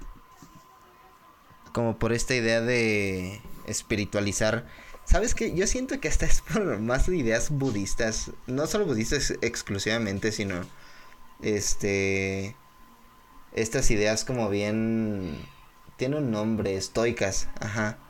De que está mal el placer no sé de dónde la gente sacó eso. Hay un autor bien, bien chido que se llama C.S. Lewis, que de hecho es reconocido por haber escrito las crónicas de Narnia. Y él tiene un libro en donde justamente reflexiona sobre el placer. Y dice, la persona que cree que el cristianismo se trata de abstenerse de placeres, en realidad está creyendo cualquier cosa menos el cristianismo. Ajá, porque Dios jamás estuvo en contra del placer. Dios de hecho anhela que sientas placer. Pero esta mezcla de ideas entre los estoicos y, y como bien gnósticas también, ¿no? De la materia es mala, pero el espíritu es bueno. Y entonces la sexualidad como es materia y carnal, pues está mal. ¿No? Son ideas súper raras que no tienen nada que ver con el cristianismo. Pero de alguna manera se involucraron mucho y surgió este tipo de nociones, ¿no? De que el sexo está mal y los placeres están mal. Siento que por eso se hizo tabú. Si realmente se retomara el, la perspectiva cristiana real, pues no debería ser un tema, un tema tabú. Sí, creo que es que esto sí es, por ejemplo, el budismo que dice que tienes que como... Es que hay una palabra, pero se me fue de mi vocabulario. que tienes como que... Pues el del placer, ¿no? O sea, no tienes que sentir placer para nada. Y esto es como para estar en paz y para lo que tú dijiste, el espíritu y estar en paz y la meditación, porque y, y así no vas a sufrir porque todo esto va a traer sufrimiento, ¿no? Y, lo que quiere el budismo es que no, se no, no sufrir. ajá. Entonces a lo mejor y sí, pues se puede... Sí, o sea, es como, o sea, yo lo veo como ante la respuesta, ¿cómo el hombre es feliz? Hay como tres respuestas, ¿no? Que es el hedonista que dice, pues, ok, pues tú vive, ¿no? Y date todos los placeres que tú quieras. Está el, el este, como el estoico o el budista que dice, no, pues niega todos sus placeres y así vas a evitar la frustración que a la larga trae sufrimiento. Y el tercero me parece a mí que sería como el cristianismo, que es como una mezcla de, ok, sí, este, complácete, eh, el placer está bien, siempre y cuando sea gobernado, y no al revés, no que el placer te gobierne. Siento que es como la perspectiva que menos, menos pensada en la iglesia, pero irónicamente es como la más bíblica. Parece que también en, las, las, en, el, en lo católico siento que el placer y la sexualidad sí está como muy peleada, como muy tabú, ajá, como que como que nada más tienes que tener sexo para reproducirte, ¿no? Y tienes que esperarte para, o sea, tienes que estar casada y ya tener sexo. Y es como de, güey, ¿por qué? O sea, chinga, ¿por qué? no sé, siento que, siento que a lo mejor y en lo católico volvemos a este fandom. Creo que sí, sí, sí lo toman mucho como, como tabú.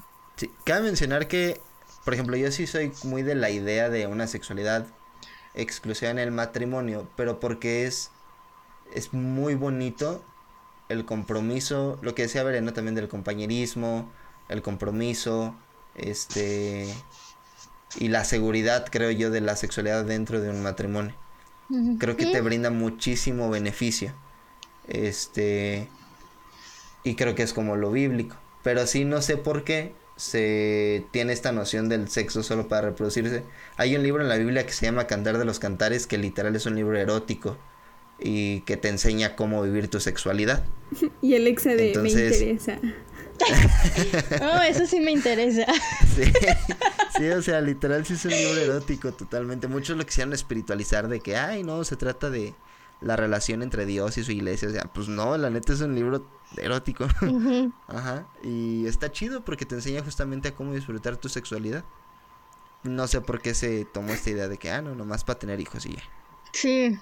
Sí, digo, es muy respetable esta decisión, ¿no? De, pues, tener relaciones o o nada más ya como, pues sí, esperarte a, que cuentes a tu alma gemela, ¿no? Y a tu esposo o esposa. El amor romántico. ajá, el amor romántico que aquí maneja Toño. Tóxico. Pero.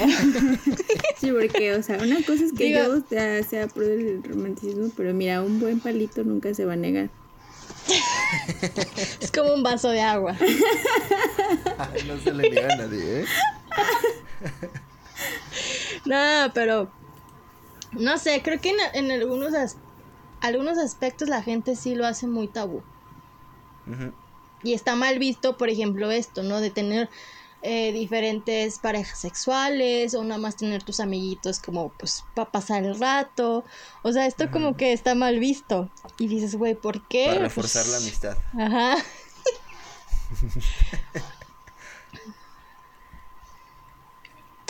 Pero no sé. Yo, yo tengo una pregunta. Es que tengo mucho sawa, pero ahorita que estabas hablando como de los estigmas entre religiones, que por ejemplo en el catolicismo es que el padrecito viola y en el evangélico es que el pastor es el que roba. Ahorita que me acordé de uno, es de, no sé si sea de los cristianos, pero por ejemplo, ahorita que me dijiste esto de que eh, tener una pareja sexual y hasta el matrimonio, pero por la cuestión del romanticismo y todo esto, me he dado cuenta que hay muchas parejas que se casan jóvenes eh, y, y, obviamente pues les dan como esta, esta imagen de, ah, pues es que ella quiere coger, ¿no? O sea, de, se casa para coger, como quien dice. Entonces, este, no sé, ¿tú qué piensas? ¿Tú crees que sí, sí, ¿tú crees que no? ¿Son unas personas? ¿Si es un estigma más pues social? yo creo que sí, ese sí es real y creo que ese sí tiene cierto fundamento. Pues también de los padrecitos. Eh, sí, bueno, no, no, creo que el de los padres tenga el fundamento como bíblico, vaya, de de este creo que es más algo tradicional ajá que viene como desde la tradición pero no creo que sea como muy fundamentado. En cambio lo del de hecho hay un pasaje que dice en la Biblia este para que no te quemes cásate en este sentido de para no andar de lujurioso pues mejor cásate eh, es un consejo bastante práctico y a veces se saca de contexto justamente para decir pues me voy a casar nomás para eso Ajá, como si el propósito del matrimonio nomás fuera eso, ¿no? Y no. ¿Ah, no? ¿Qué? ¿Cómo que no? El propósito del matrimonio es crear un fondo de ahorro para divorciarse. Sí. Obviamente. O para esperar que se muera la otra persona. sí, o sea, creo que es un consejo práctico donde, ok, si de plano si estás como que batallando demasiado, pues ok, sí, empieza a procurar eso. No creo que sea el objetivo final del matrimonio pero yo sí soy de la idea, ¿no? De tratar de vivir tu sexualidad eh, dentro del matrimonio. Principalmente porque creo que eso es como un diseño divino y que ofrece un chorro, un chorro de beneficios. Ahora, ¿eso significa que el que no se aguantó ya está súper perdido? Pues no. ¿Por qué? Porque somos humanos. Ajá. Todos tenemos esa, esa tendencia a la sexualidad y pues si caíste una vez, pues órale, pues levántate y trata de... Caerte otra vez. Trata de hacerlo mejor, ¿no? Si, Para... si caíste 10, pues también levántate ya. Levántate 11. hay un... El justo cae siete veces y se levanta siete veces. Entonces, la idea es esa, ¿no? La idea es, este, evidentemente, pues tienes una naturaleza que tiende, ¿no? A, la sexualidad. Entonces, eh, procura guardarte para tu pareja. Eh, si llegaste a vivir tu sexualidad antes, pues ok, pues trata de seguirte guardando. Siento yo que es un diseño que ofrece mucho beneficio. Y aparte que creo yo que es pues, el instaurado por Dios. Yo ya me voy a guardar para mi futuro esposo. ¡Ay, sí! Por favor, Alexa, ya basta con tus amiguitas para reforzar la amistad. ya hay que terminar este ¿Yo? No, pero, pero ya me voy a guardar para mi, para mi esposo. y seré una sumisa.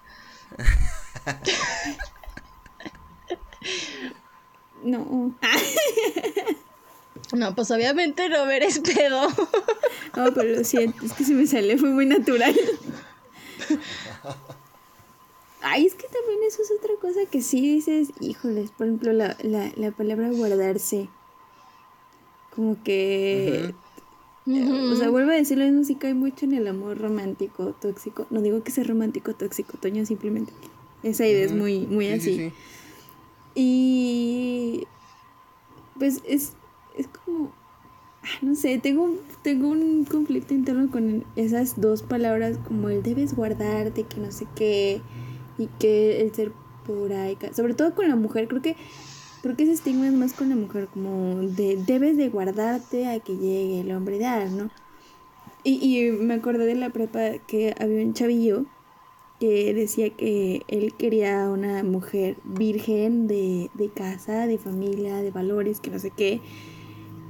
Y le preguntaron, ¿y tú qué onda? Ah, no, pues es que...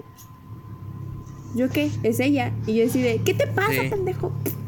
Sí, súper mal. Y a ver, si estás pidiendo una pareja que se guarde, pues, pues tú también guárdatela, ¿no?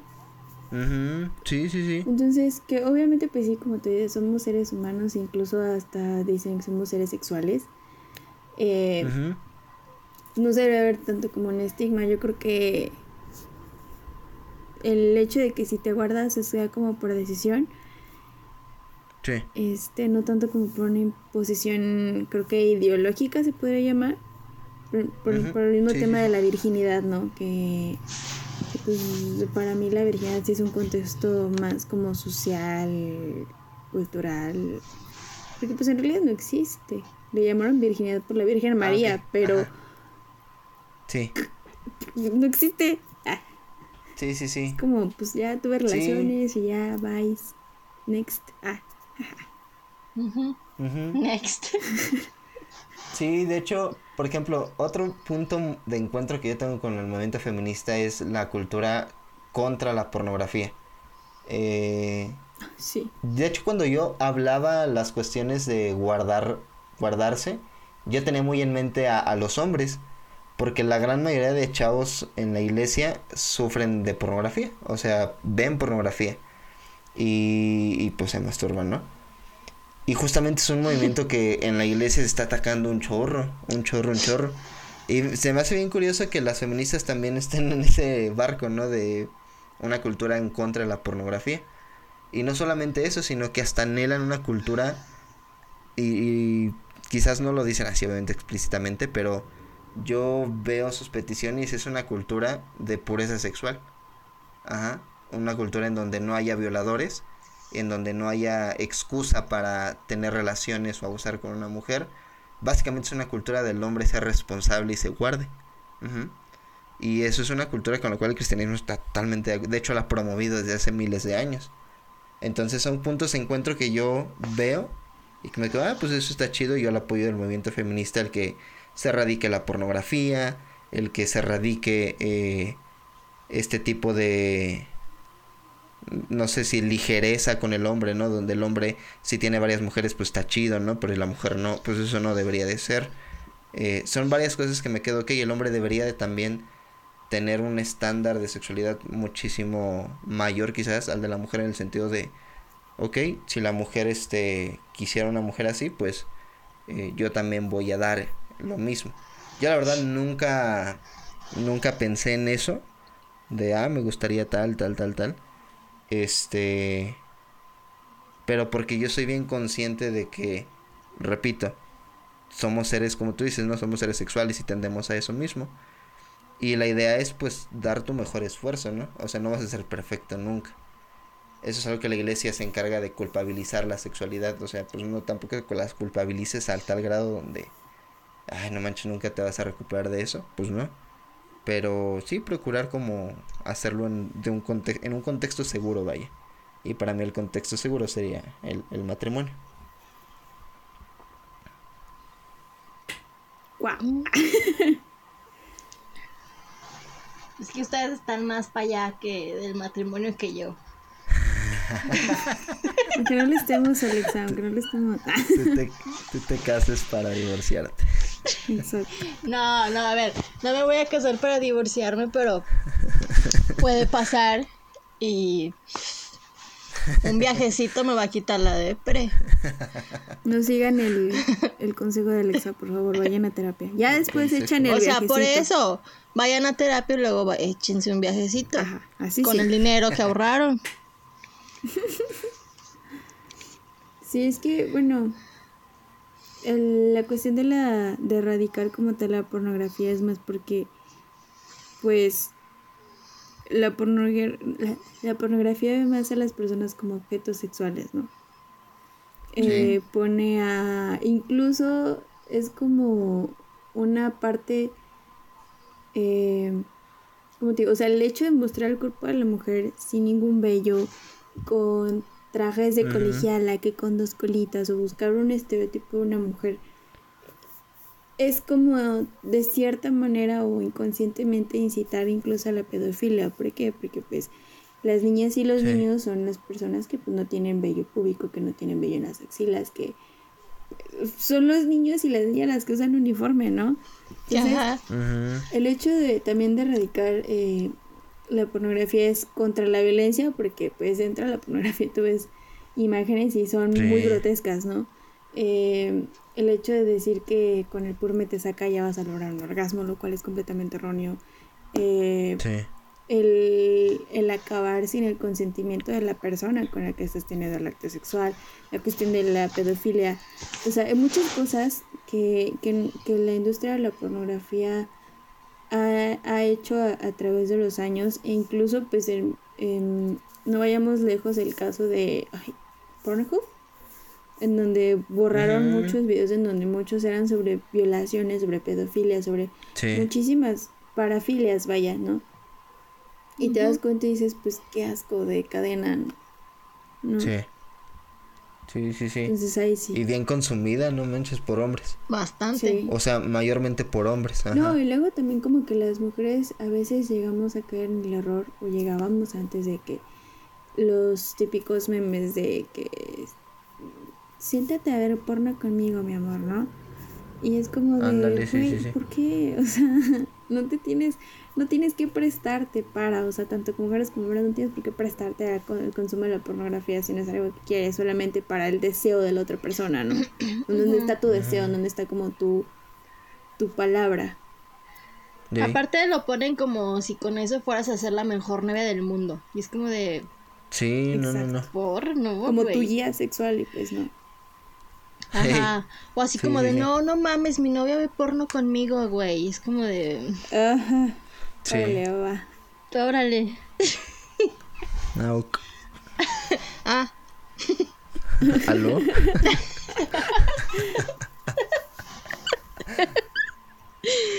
Pero bueno, ¿hay más preguntas? Mm, hay una. Más y ya. Creo que faltaban... Es que hay una que no entendimos que es de un compa de Alexa, y otra. Entonces tú voy a decir la otra. Este, esa es como tu opinión sobre la repercusión social de la violencia de género hacia todos los demás hombres que no somos de esos. Este, esto se refiere a que, pues, a raíz de que eh, hoy en día la violencia contra la mujer está a la orden del día, este, pues ya estamos como todo el tiempo em, en un como sistema de alerta, por así decirlo. Entonces, y sí, a mí me ha llegado a pasar, mis hermanos me han preguntado el, como, por qué, de que si yo, eh, si un hombre pasa a un lado de mí o pasa atrás de mí, yo me siento incómoda, pero porque ya, ya no sabes como en qué figura masculina confiar. Eh, y es como eso, o sea, como cuál es tu opinión sobre la repercusión de la, de la violencia de género hacia, hacia todos los demás hombres que pues a lo mejor no, no, no cometen ese tipo de actos violentos, vaya. Sí, pues sí está gacho, pero pues hasta cierto punto no creo que sea reprochable, o sea, creo que es muy entendible. eh, porque sí, de gente que jamás te lo esperarías. Hace poquito pasó, ¿no? hasta ahí mismo en gente conocida de nosotros que, no manches, yo en la vida me imaginaría que fuese así y, pasó. Entonces, pues sí está gacho, ¿no? Que a veces se cuiden de uno, pero al mismo tiempo no creo que sea reprochable o que diga, ay, no manches, que anda con las mujeres. Porque pues es bien entendible. Entonces, pues es como, pues tú procurar, o sea, si yo también me quedo pensando también esa gente con delirio de persecución.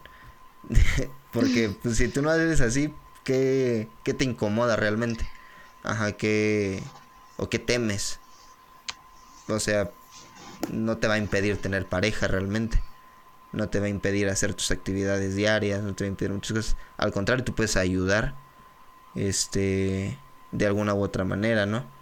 Pero sí creo que es bien entendible y nada, nada reprochable como la, la actitud de las mujeres, que, que es muy triste también, pues tener, estar, tener que estar viviendo así. sí. Sí, está bien. Sí, porque, o sea, aunque tengas a tu pareja o a tus amigos o a tus familiares, ¿no? O sea, dices, verga, güey, o sea, ¿en qué momento me puede hacer algo? Sí, eso también está bien chido, porque sí, el movimiento feminista sí nos hizo conscientes de eso. Entonces sí está súper chido eso. O sea, súper chido en el sentido que ya estamos todos conscientes. Y súper gacho porque pues no debería vivirse así. Pero pues es entendible, vaya. Sí, por ejemplo, mmm, hablo como experiencia mía.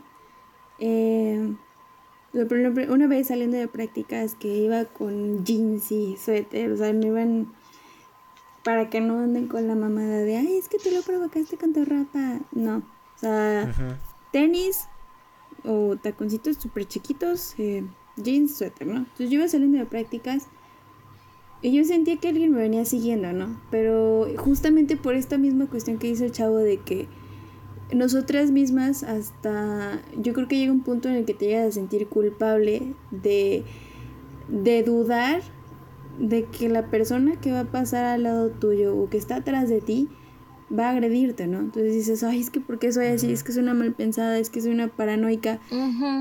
Y yo por estar así pensando de, ah, no, no me viene siguiendo, va para el mismo rumbo que yo, pues sácate que sí me estaba siguiendo y que sí estaba esperando como el momento indicado, o para sacarme un susto, o para darme un toquezón, lo que sea, pero lleva con una intención, ¿no? Que si no veo a mi novio, pues yo creo que algo hubiera pasado. Este, pero sí, o sea, justamente como mujeres tratamos como de pensar de no me va a pasar nada, y no me va a pasar nada, y no me va a pasar nada, y a lo mejor pasa, ¿no? Entonces, como que ese, eso mismo que muchos hombres, no digo que todos, provocan, hacen que la mujer sea como muy reactiva, de que si te preguntan, no sé, una dirección, te friqueas. Y yo, por ejemplo, hablo ya general, o sea, si yo veo una señora y me detiene, pero como que a huevo, yo me saco de onda, porque digo, ay, en cualquier momento va a llegar un carro, me van a llevar, ¿no? Entonces sí es una histeria colectiva, porque mis hermanos decían que el movimiento feminista sí ha ayudado mucho, también ha perjudicado porque hace que las mujeres estemos al miedo, con, o sea, con el miedo todo el tiempo, pues siempre lo hemos estado, solo que ahorita lo expresamos. Claro. Sí, sí, sí. Sí, no sé, te digo, se me hacen muy, no sé, hasta tontos los hombres que se quejan, ¿no? Porque pues, repito, no te afecta realmente nada. Este no te afecta ni en relación laboral ni, ni social ni, ni amorosa ni nada o sea no te afecta. Y al contrario te puedes apoyar. Entonces sí no sé por qué la gente se queja tanto de de ese tipo de situaciones y no agarra la onda vaya. Sí aparte como dices creo que es bien justificable o sea lo vemos no en las noticias en las redes sociales todos los días hay una chava o varias chavas desaparecidas o que las están buscando o que este desafortunadamente pues ya las encontraron muertas, ¿no? Entonces, pues sí es como de, güey, ¿cómo quieres que ande? O sea, me da muchísimo miedo salir a la calle, ¿no? Me da pavor subirme un Uber porque no sé, a lo mejor y el tipo se va a ir por otro lado o hasta en el camión. Entonces creo que sí es como muy justificable este miedo y pues esta precaución, ¿no? De, de ya andar más alertas todo el tiempo y, en todos los lugares. Sí. Sí, sí, sí. Pero bueno, em, vamos a ir concluyendo porque esto se puso muy bueno. este, pues primero que nada, muchas gracias por estar aquí el día de hoy, Toño. Fue un placer tenerte, escuchar otra perspectiva. Eh, no sé, algo que quieras decir. Pues sí, gracias, estuvo, estuvo, estuvo a gusto la plática. Yo me llevo la idea millonaria de Alexa. Este.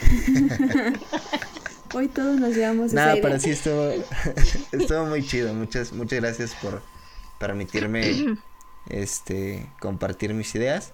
Y está chido como seguir promoviendo el, el amplio criterio. ¿Tú, Alexa? Sí, o sea, sí, pensé que ibas a decir algo. No, yo creo que igual como conclusión, pues lo dije al principio, ¿no? Este episodio era para que pues nos diéramos cuenta de que podemos sentarnos y platicar a gusto de todas estas diferentes ideas, de este amplio criterio que dice Toño. Y al final del día, pues, ser amigos como siempre, ¿no? Y sin, pues, sin tener que pelearse ni nada. Entonces, Simplemente hay que respetar, ser más empáticos y ya.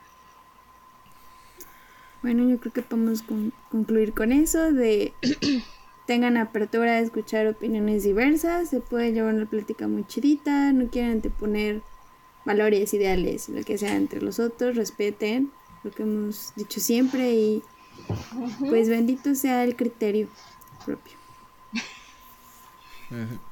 y Así, bueno, así es. este, Alexa, nuestras redes sociales, por favor, Sí. para irnos despidiendo Nuestro- de este bello episodio. Nuestro Instagram es Gossip Coven Podcast, nuestro Facebook también Gossip Coven y nos pueden escuchar en todas las plataformas de podcast como Gossip Coven. Mi Instagram es alepau.moncada y mi Twitter también es alepaumoncada. Yo estoy en mis redes sociales como en Instagram como pere-molina y en Twitter como la niña que llora o arroba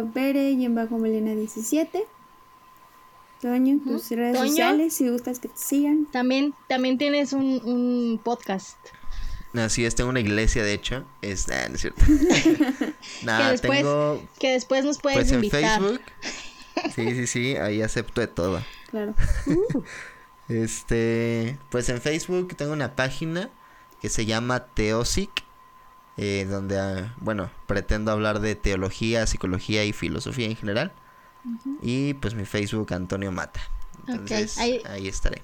De todas maneras, ya saben, en nuestras redes pues les vamos a dejar el link y ahí las, las páginas de Toño. Y Toño, pues muchísimas gracias por estar con nosotras, por haber sido parte de este aquelarre el día de hoy. ¡Ay! Manitas. manitas, manitas. Ah, sí, sí. Pues esperemos que no sea la última vez, esperemos que vengas más a, a- a este podcast. Muy bien, muchas gracias. Y pues nada, igual a los que nos están escuchando, gracias por seguir este con nosotras, por compartirnos, por escucharnos. Y pues nada, que tengan bonito fin de semana. Así es, muchas gracias por escucharnos. Así que yo soy Bere, Yo soy Alexa.